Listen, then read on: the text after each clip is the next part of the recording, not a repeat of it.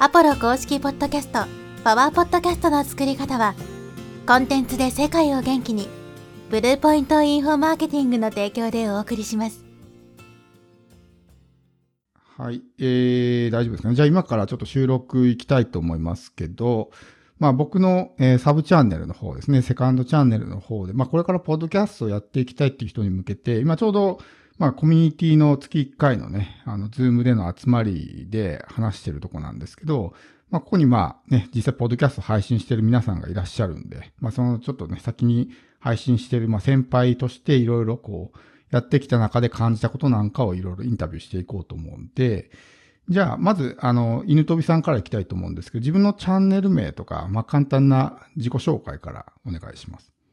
はい、えー、犬飛と言います。よろしくお願いします。えー、天使と悪魔、物草自己コントロールで人生うまくいくというチャンネルを最近、えー、立ち上げました。で、以前も、あの、えー、経験はあるんですけども、今持ってるのはこのチャンネルだけです。はい。で、犬飛さんに関しては、それこそその、最初、チャンネル2つ持ってたわけじゃないですか。その書道とか、まあ、書道瞑想みたいな感じで発信してて、はい、そこでこう、一旦そのチャンネルを一旦やめて、はい、こう、新しく作り変えてみたいなことをね、してると思うんですけど、かなり、なんていうんですか、まあ、思い切ったというか、感じですし、そのあたりの、なんていうんですか、なぜそういうふうにしたのかとかっていうところを、もうちょっと聞かせてほしいなと思うんですけど。はい、まず消した理由としては、えー、私は YouTube の方でも同じ内容を配信してたので、うん、まあ重複しててもあまり面白くないかなということで、うん、えー、消したということと、えー、また書道と音声というものがあまり相性が私の中じゃしっくりこなくて、で、また違う、もうちょっと自分のを見つめた、あまあ、経験というか、そういったものを話する方が楽しいかなということで、うん、えー、全くちょっと書道とは、直接関係はないんですけども、はい、えー、書道の良さもおいおい紹介できるような内容にしていきたいと思ってます。うん。いや、なんか今すごいね、参考になることをね、いろいろ言ってもらったと思うんですけど、まあ一つはその、相性の問題。やっぱそのジャンルによって視覚要素が強い。書道なんかやっぱりこう目で見て学ぶみたいなところがあると思うんで、どうしても音声のみになると相性があんまり良くなくて、それをまあ音声のみで伝えていくっていうところが難しかったりとか、あとはその YouTube とポッドキャストの兼ね合いで、まあ全く同じものを流してた場合に、結局両方見た人がね、あ、全く一緒だってなっちゃうと、もう片っぽだけでいいやみたいな感じになっちゃうっていうところがあって、まあチャンネルをね、一旦閉鎖してまた違う風に作り変えたっていう。まあ、すごいね、その辺は本当に、なんていうんですか、あの、これからやる人にも参考になる話だと思いますし。はい。うん。そうですね。それやってくる中で、例えば2つチャンネルやってたじゃないですか、最初。はい。なんか大変だったこととか、まあ別にそのチャンネル2つだけに限らず、ポッドキャストやってきて、すごい、こういうとこ大変だったなとかっていうのはありますか？やはり一番は続けることですかね。私どうしても自分の配信が気になって自分で確認をしてしまうんですよ。あの収録した後の。うん、で、その音声チェックをしてからの配信で、で、その音声チェックができない日とかもちょっと時間的にあったりしたら、どんどんズルズルズルズルとかそういうことになってしまうので、やっぱどうやって、うん、ちゃんとコンスタントに配信していけるかっていうのを維持するのがとても大変でした。うん。うん、特にね、ちょっと最近発信が止まってて、数ヶ月ぶりにまた今日ね、あの、一本あげたみたいな感じですけど、はい、そのあたりはこう、なんか、きっかけみたいなのはあったんですか？きっかけは、あ再度配信したきっかけは、やっぱりあの、こう、全くやめるつもりはなかったんですけども、うん、あの、次のチャンネルに行くまでが、こう、ちょっと勇気がいって、で、何度も収録して、やっぱ聞いてダメで、自分の中でたくさんのボツを出して、で、でも、うん、周りのこのコミュニティの方とかすごく頑張ってるので、あの、ちょっと自分もいい加減もう60点でいいから出そうということで、やっと出せた感じです。うんすごいいい話ですよね。やっぱあるあるというかみんな完璧主義になって、こうん。う、なんていうんですか、撮っても何度も何度も撮り直して、結局公開しないっていう形になってしまう人もね、多いと思うんで、もちろんその、なんていうんですかね、あの、公開しない方がいいケースもあるかもしれないですけど、やっぱりやらないよりはやった方がいいっていうのは僕は思いますし、あとはそういう自分でなかなか一人でやっててうまくいかないっていう人はそういう、まあ周りのコミュニティもそうですけど、周りの人の影響を借りながらやっていくっていうのは、まあこのコミュニティの人ってやっぱ行動力が高い人が多いんで、やっぱ刺激受けてね、コミュニティのおかげでできましたみたいな人も結構他にいたんで、はい。ね、そういうのもあると思いますし。はい。本当このコミュニティなかったら多分再始動できてなかったと思います。う。うんん。それもやっぱりね、そういうどこかしらのコミュニティに入って、まあ、他力を借りながらやっていく。まあ、ポッドキャストだけに限らず、そういうことがね、すごく、あの、うまくいく秘訣なのかなとかって思いますし。あと、ポッドキャストやってきて、なんか、あこれ良かったなみたいなのがあれば教えてほしいんですけど。やってきてよかったことは、やはりその自分もブログとか、あの、知ってもらえる機会が広がったかなとか、逆逆もしかりなんですけど、SNS 配信してても、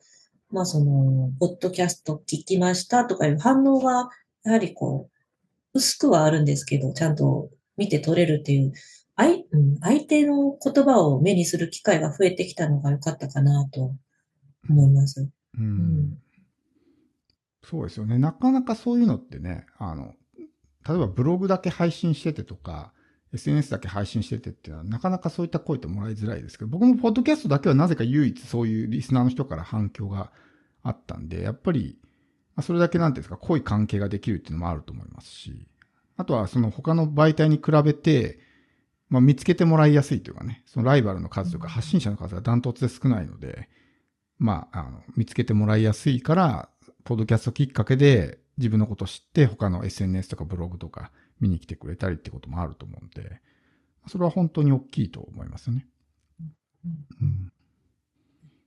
なんで、まあちょっとね、発信が止まったりとかいろいろ試行錯誤があったりとかね、まあ今ちょうど本当にそういう模索中の段階だとは思うんですけど、はい。ね、今後もその勢いをね、えー衰えさせずにこう頑張って、これをきっかけにまたどんどんね、発信してもらえればと思うんで、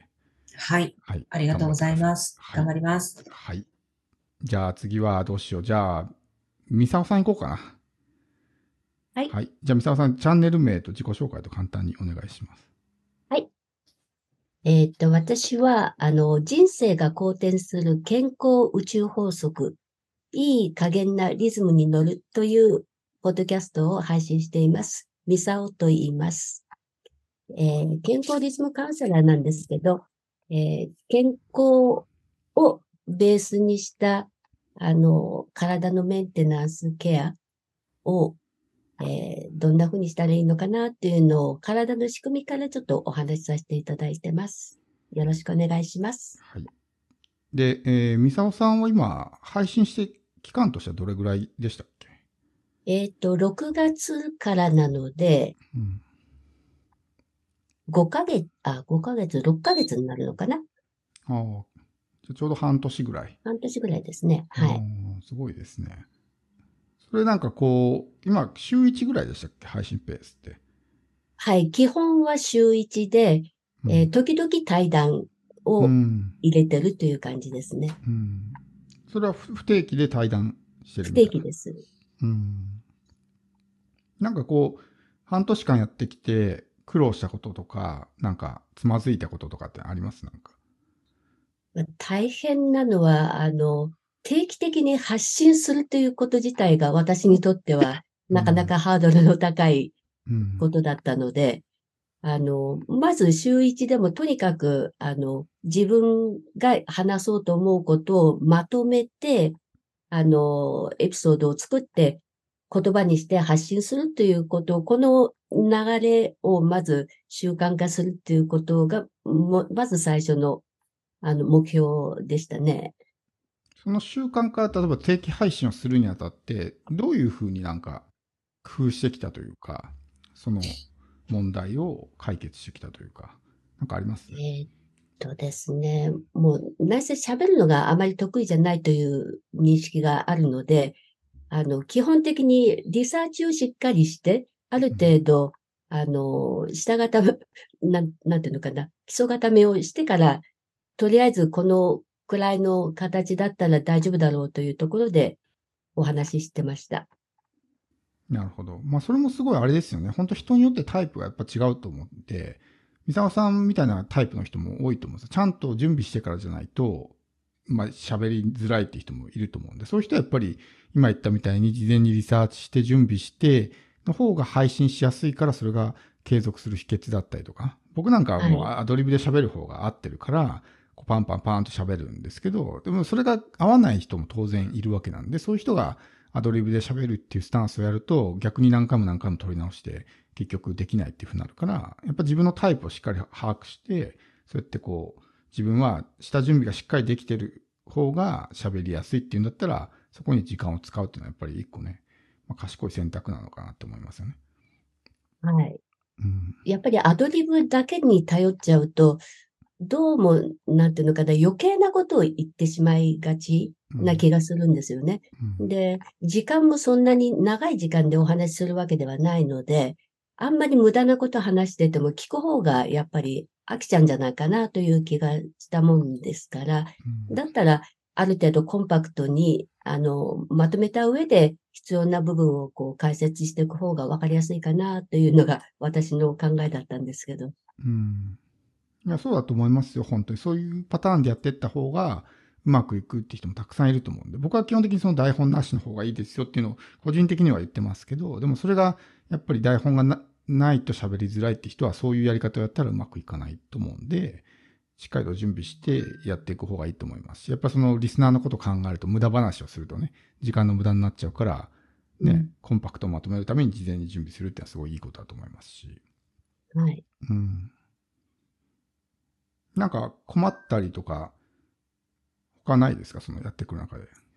困るというとですね、私もあの、頭がいろいろあちこちこう飛んでしまうので、あの、一つのことを調べ出しても、それからまた派生したことをいろいろ調べすぎちゃうんですよね。そうするとテーマがどんどん広がっちゃうので、こう絞り込むのがちょっと大変なるほど。という感じですね。そうですね。やっぱりこう、発信内容が定まらずブレちゃうっていうのは、本当にあるあるなんですよね。結局何言ってるのかよくわかんないとか、そのエピソードごとにその言ってることが全然変わってくるとかってなると、特にポッドキャストなんかはその特定のテーマについて知りたくて聞いてる人がいるんで、その発信内容がエピソードごとにブレちゃうと、なんか自分の欲しい情報が全然ないなみたいな感じになっちゃうんで、やっぱそういうところは結構難しいところではありますよね。はい。うん。その辺はなんか対策とかって考えてるんですか？そういうふうになってしまう自分がいて。えっと、一応ですね、大きいテーマとしてのものは、あの、順次考えてはいるんですね。一個一個は個々のて具体的なテーマ、テーマっていうかタイトルになるんですけど、あの例えば自律神経、この時期は自律神経ちょっと集中的にやろうっていうので、1ヶ月とか1ヶ月半ぐらいはこの辺で行くとか、だいたいこう季節的な部分、体の変調はやっぱり季節でも変わってくくるので、まあその時期に起きやすい変化とか、そういった部分を中心にできるだけお話しできるようには作ってます。うん。ちゃんとスケジューリングして、その季節ごとのテーマに合わせてっていう感じでやっていってるってことですね。うん。うんそれもいいですね。なんかスケジューリングを事前にしておくっていうのも。結構まあ、僕なんか無鉄砲にこう思いついたことを都度配信するみたいな感じになるんで、そういうスケジューリングが苦手なので、逆にそういうふうに事前に決めておくっていうのもすごくいいと思いますし。はい。だから、要するに具体的な話をどこに落とし込むかだけなんですよ、私の場合は。うん。そこが難しいと。うん。そうですよね。まあ、その辺もこうね、慣れの部分もありますけど、結局最後、話をどこに落とすのかっていうのは、なかなかこう、ね、技術が必要だったりとか、自分の中でちゃんと理解できてないと、オチのない話になってしまったりっていうのはね、そうなんですよね。う。んうん、あるんで、まあ、そこもちょっと工夫が必要かなと思うんですけど、まあ、こう、ポッドキャスト始めてよかったなとかってなんかありますか？良かったことはですね、このうん。コミュニティに入ったおかげで、うんあの、意識レベルの高い方がたくさんいらっしゃるんですよ。で、おかげさまでそういった方の、こう、報告とか、あの、情報のシェアをいただくと、ああ、そうか、とか思いながら、私もやらなきゃ、とか言って、うんえー頑張っております。本当にね、なんかこう、皆さん行動力のある人ですごいね、意識の高い人が多いから、バリバリやるんで、本当、立ち上げ当初からね、なんかみんなチャンネルがない状態からスタートしたのどんどんどんどんこう始めていって、バリバリやってる人が多いんで、まあ、ミサオさんもね、その中の一人だとは僕は思いますけど、こんだけ半年間続いてるわけだから、自分も他の人に影響を与えてる側の人間だとは思いますけど、やっぱありそういう。ね、周りの影響を受けるっていうのはすごく大きいのかなと。そういうふうに言ってもらえると僕もなんかコミュニティ始めてよかったかなって思うんですよね。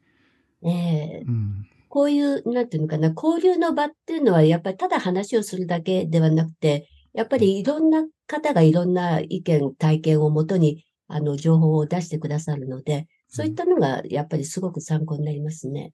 そうですね。他の人のなんかアドバイスとかね、ヘルプとかっていうのがあって、そこになんかこう自分に役に立つことがあるから、まあそれはやっぱこう横のつながりがあるメリットだと思うんで、ええね、あの、これから始める人とかもそういうわかんないことをこう気軽に聞ける環境があるっていうのは、まあすごく助かると思うんですね。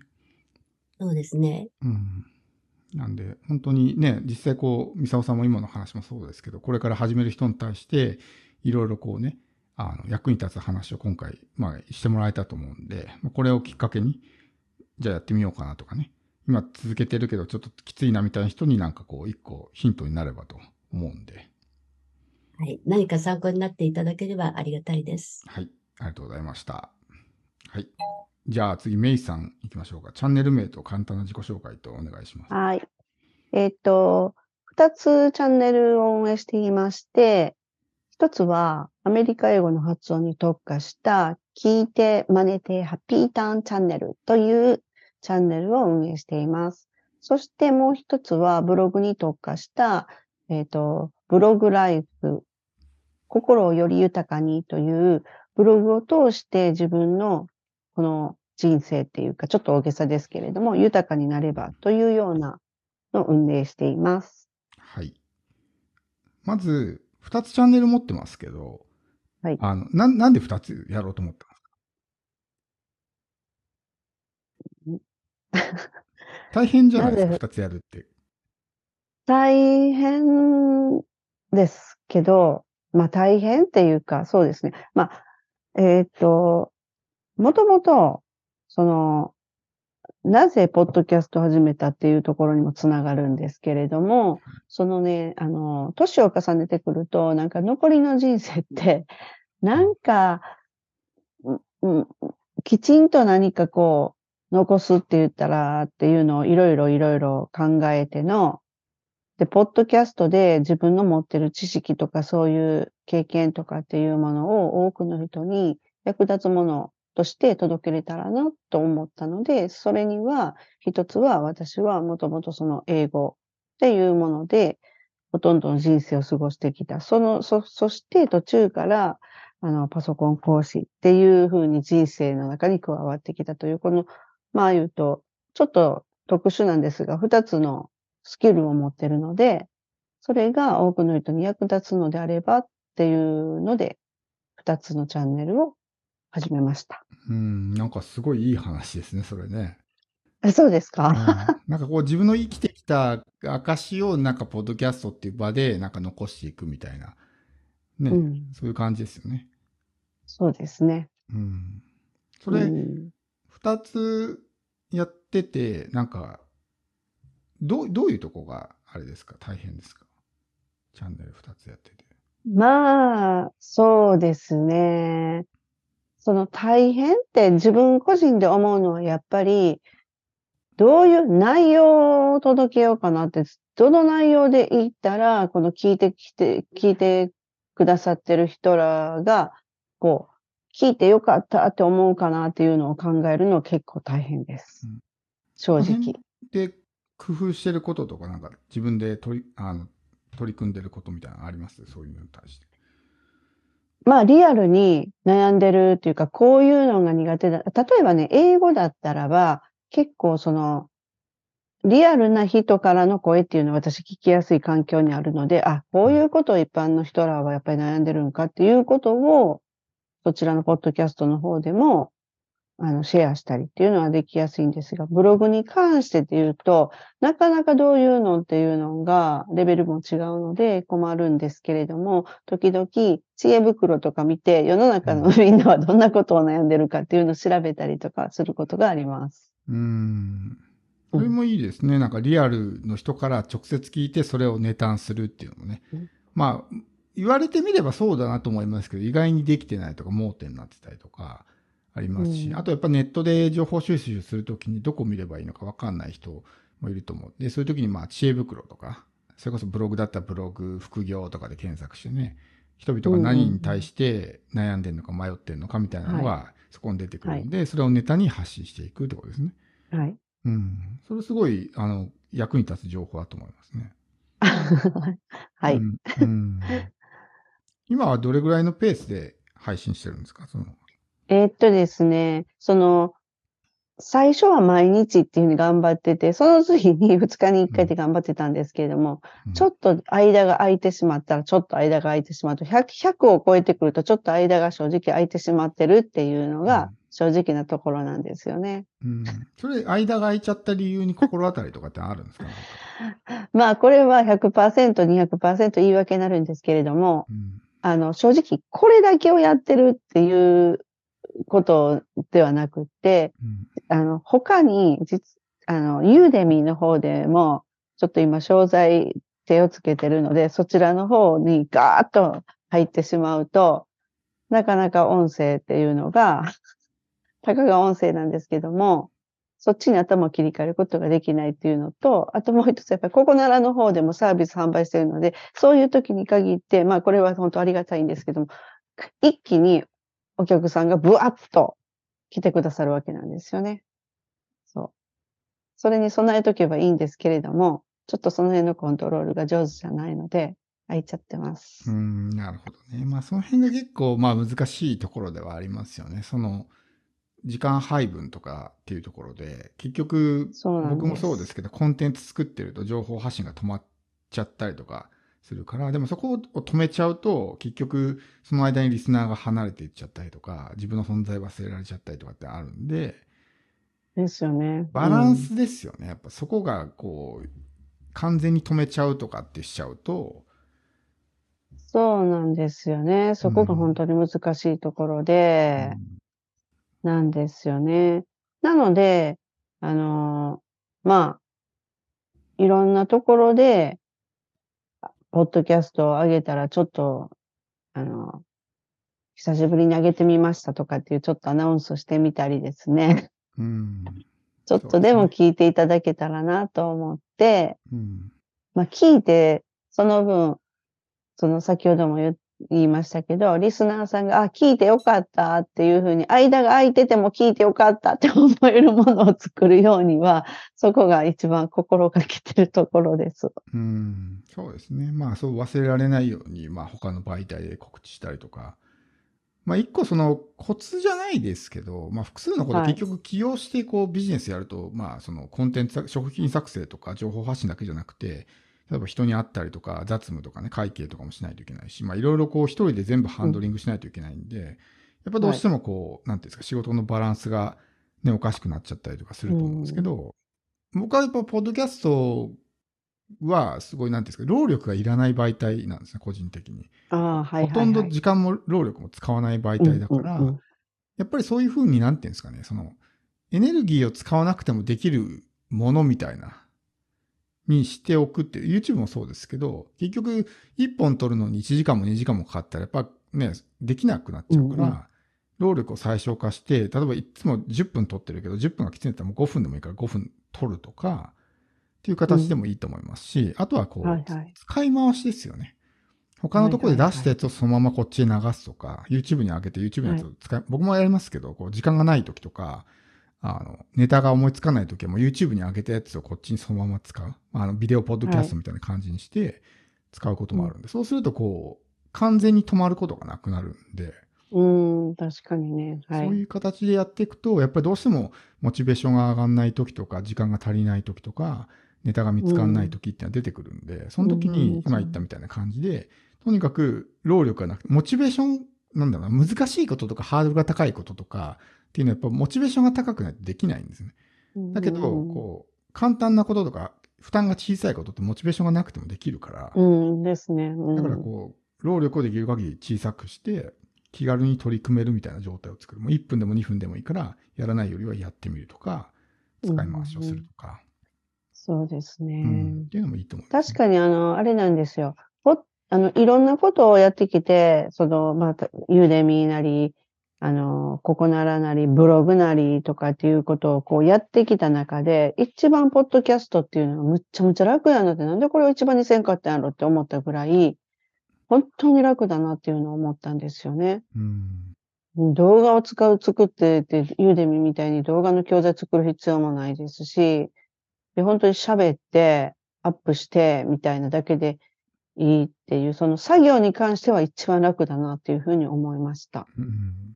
なんかね、コミュニティの他の人たちもね、言ってましたけど、やっぱり、複数の媒体やってるからこそ、その感覚がわかるというか、わかるんです。そうやのになんで開けるねんっていう話ですけどね。まあまあまあ、ね、そうですけど、でもやっぱりその中でも一番これが、なんていうんですか、簡単にできるなっていうものが分かってれば、例えば YouTube とかブログは一旦ストップしても、ポッドキャストだけは継続するとかね、うん。っていうのができるし、やっぱりね、僕も YouTube は編集してないんですけど、YouTube 編集したら1、2時間かかるとか、ブログもやっぱり僕1時間とか1時間半かかるんで、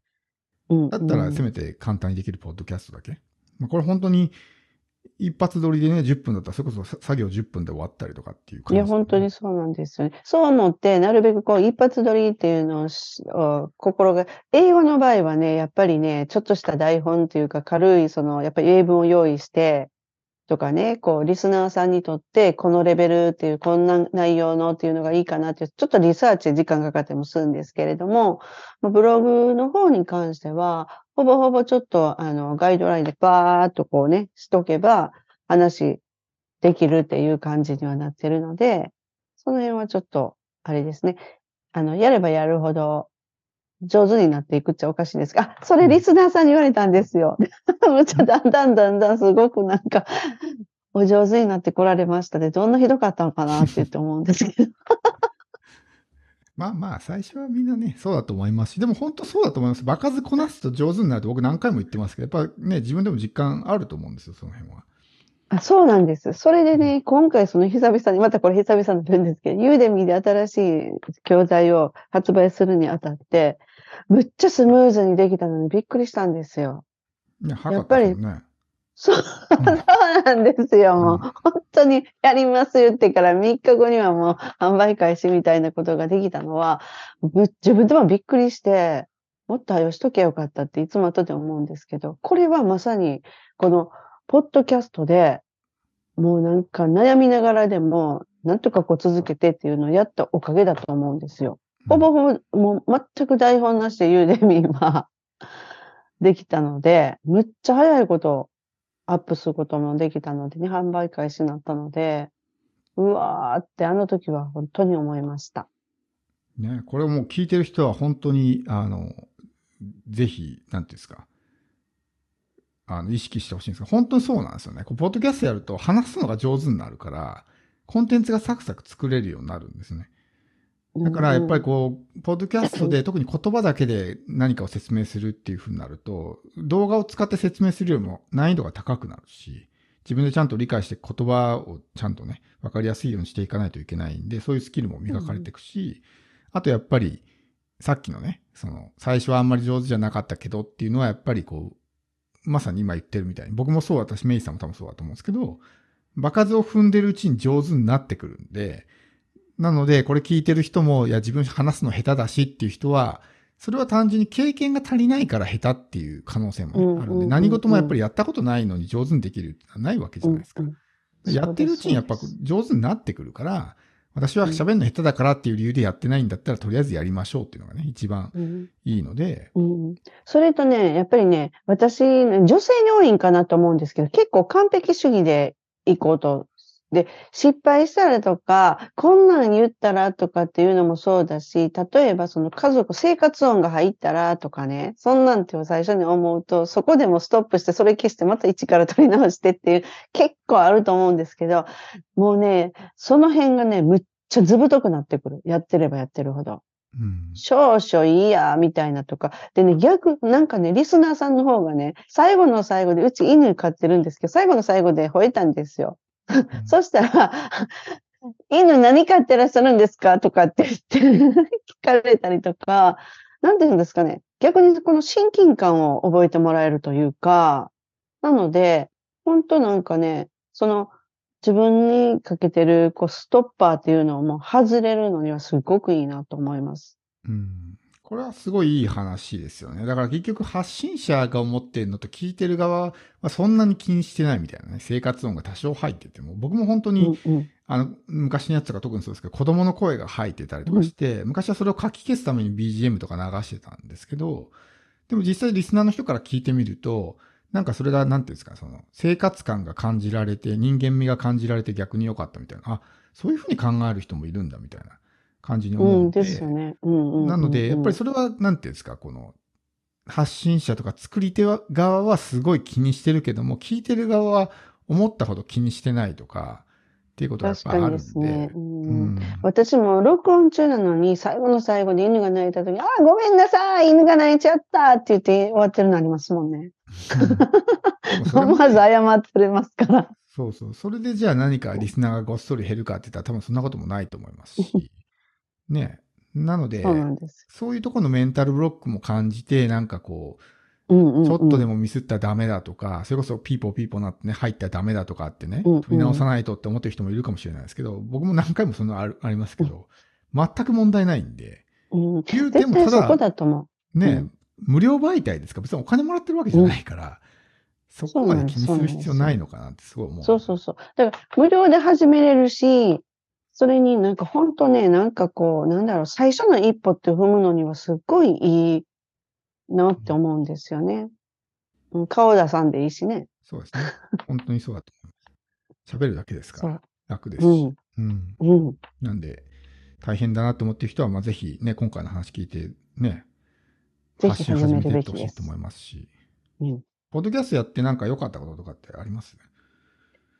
そうですね。先ほど言ったように、やっぱり自分が苦手やなって思うところっていうのを、こう、よし、やってみようみたいな感じで、苦手じゃなくしてくれるっていうのがあらゆる面であるかなって思うんですよね。うん。うん。それとその、この、うーん、それともう一つは、まあ自分にとって本当に良かったなと思うのは、このブログしたり、メルマガしたり、ユーデミーっていうのとか、ココナラで販売したりっていうところにある、こう、スポット、あの、そういうプラットフォームを利用してるんですけれども、さらにこれってその、知名度を上げるためのもう一つの役目があるなっていうのを思うんですよね。うん。うん。だから、より、ああ、あの名さんですかみたいなことになったりとか、うん。するっていうところが、うん。まあ、やってよかったかなって、意味があったかなっていうふうに思うんうんですね。そうですね。これ結構大事で、結局、例えば、ここならなり、まあ、ユーデミで自分が販売していたときに、どっかの媒体で自分のことを見たことがある人は、ああ、なんかいつもあの、ポッドキャストで聞いてるあの人だみたいな感じで覚えてもらえるわけですね。自分と同じような商品を出してる人が、例えばプラットフォームでたくさん、たくさんいたときに、自分以外は全然知らない販売者で自分だけ知ってもらえてるんだったら、まあ、かなりの高確率で選んでもらえるわけですね。いつもあの、ポッドキャスト聞いてる〇〇さんが、あ、ユーデミーやってんだみたいな。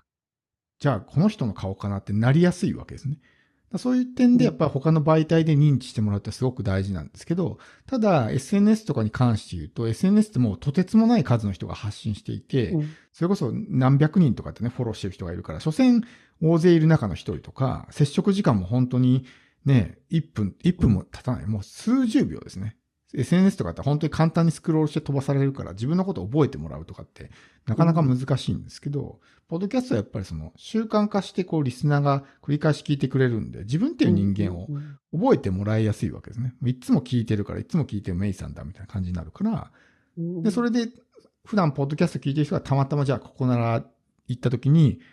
あれこの人なんか見たことあるなみたいな。あ、いつも聞いてるメイさんじゃんってなったら、じゃあこの人の商品ちょっと買ってみようかな。そのテーマに関してなんか商品探してる場合、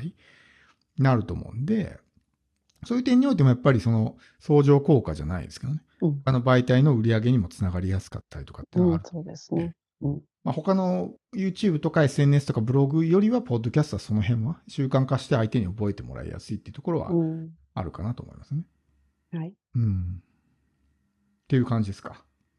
そうですね。うんあとはまあそのポッドキャストを通してのこうコミュニティっていうのうんに参加させていただいてるっていうのは、うんその、まあ、ポッドキャストのコミュニティだけじゃないけど、私みたいにやっぱりこう家に、ほとんど家にいての、ほとんどこうインターネットさえあれば完結するっていうような仕事のスタイルっていうのをしてる人にとっては、やっぱりちょっと社会とのつながりには欠けるところがあるので、めちゃめちゃありがたいなっていうのは感じますし、こうやって間が空くと、うわ、もうみんなむっちゃアップしてるわっていうふうに、ちょっといい刺激になるっていうところがすごく支えになってます。うん。ありがとうございます。うんなんかね、まあコミュニティの宣伝みたいになっちゃいましたけど。まあまあ、でも本当に僕も一人でね、引きこもりでやってるから、なかなか人と交流する機会がないので、やっぱこういうね、あの、たくさんの人がいるような環境にいるっていうのはすごく僕にとってもありがたいですし、ね、お互いがお互いでこう刺激し合ってっていうところで、やっぱり触発されて、あ、自分もやんないとみたいな、ちょっとお尻を叩いてくれたりとかね、うんうんう。っていうんのがあると思うんで、。やっぱそれもすごく大きいかなと思いますね。うんはい。はい。っ